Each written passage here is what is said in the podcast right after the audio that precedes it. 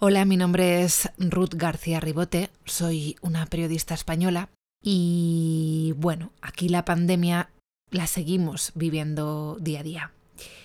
Todo empezó más o menos en el mes de marzo, aunque se cree que empezó mucho antes, pero aquí digamos que la explosión llegó en marzo. Yo, por ejemplo, estaba de viaje en Roma, en Italia, me fui cuatro días y, y al segundo día que estábamos allí, eh, el gobierno italiano cerró fronteras, no sabíamos si íbamos a poder volver a casa. Eh, era todo un poco caótico y además eh, fue caótico porque fue en una cuestión de horas. Al final pudimos volver, pero yo en mi trabajo, por ejemplo, me dijeron que tenía que hacer cuarentena por haber estado en Italia. Lo cierto es que, claro, aquí en España ya el virus había acampado a sus anchas.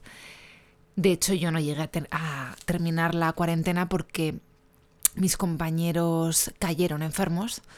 En total 12 personas se pusieron enfermas, entre ellos el director de informativo que estuvo en cuidados intensivos y bueno, estuvo a punto de morir. Entonces, bueno, pues luego empezó, digamos, la lucha en la calle como periodista. La verdad es que era desalentador y digamos te, te, golpeaba el corazón ver cómo estaban las calles porque hacíamos noticias de, de calle, íbamos al hospital, a la puerta del hospital, eh, a hablar con los taxistas, a hablar con la gente que cerraba sus negocios y no había nadie. Estaba desierto, parecía un día festivo pero con absolutamente nadie en las calles. Luego llegó el momento del uso de la mascarilla de forma obligatoria. Y entonces la mascarilla nos robó la expresión. Solamente desde hace tiempo vemos los ojos de la gente. Ya ya no no sentimos a la gente como se ríe, no le vemos su sonrisa ni sus dientes y bueno, hemos aprendido a vivir con esta herramienta o este accesorio que nos protege, pero que nos ha robado parte de nuestra expresión.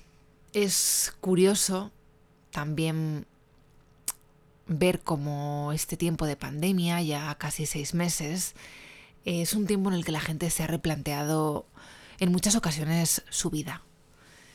Mm, entonces, quienes hemos tenido la suerte de podernos ir unos días de vacaciones a la playa, eh, piensas si realmente quieres que tu vida se esté destinada únicamente al trabajo, te das cuenta de que lo importante no es el trabajo, lo importante es otra cosa. Y que tenemos que disfrutar de la vida, que la vida es muy corta, que un día estás y al día siguiente, chao. Pero bueno, hemos vuelto a batallar en los medios de comunicación, otra vez volvemos a dar cifras de aumento de esa curva de contagios que no deja de aumentar. Es verdad que, son menos los muertos, porque en España la cifra de muertos creo que estaba en torno a los 28.000. Esa es la cifra oficial, porque luego extraoficialmente se habla de que a lo mejor los fallecidos pudieron llegar a ser hasta 40.000. Es una cifra bestial. Y sobre todo es una cifra en la que se ha llevado a nuestros mayores, esa gente que después de la guerra estuvo luchando para que en España hubiera una democracia, para que se respetaran derechos, para que cada vez fueran más los derechos sociales, la gran mayoría de esa gente el coronavirus se lo ha llevado. Aquí, por ejemplo, era demoledor ver las imágenes de las residencias de ancianos. Bueno, ver desde la puerta, porque en ningún momento los medios de comunicación podíamos entrar. Pero el coronavirus en las residencias de mayores, en las residencias de ancianos, ha arrasado. Y no solo ha arrasado en aquellos a los que eh, el virus les atacó y se llevó su vida, sino también a los que han muerto de soledad porque para protegerlos a todos los ancianos les aislaron en su habitación. Ellos únicamente veían a unas personas que iban vestidos con equipos de protección individual, que parecían de la NASA, que les llevaban la comida se la dejaban y se volvían a ir.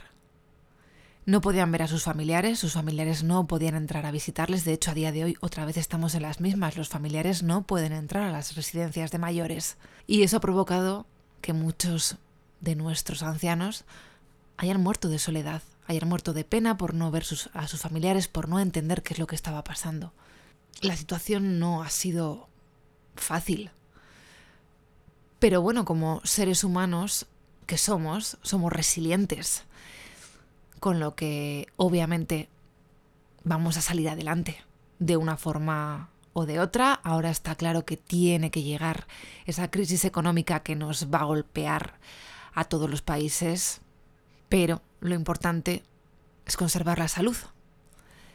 Por eso desde España les pido que se cuiden mucho, que cuiden a sus mayores, que protejan a sus niños, que usen la mascarilla, que mantengan la distancia social, que para los latinos es verdad que es muy complicado, porque el no tener contacto físico, el no abrazarnos, el no besarnos, es muy difícil para nosotros.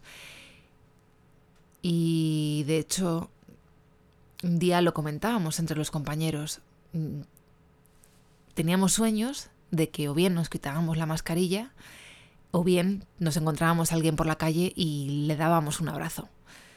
Porque somos seres que nos tocamos, nos tenemos que relacionar de esa forma, estamos acostumbrados, es nuestra cultura. Culturalmente somos personas que necesitamos ese afecto físico y ahora no lo estamos teniendo.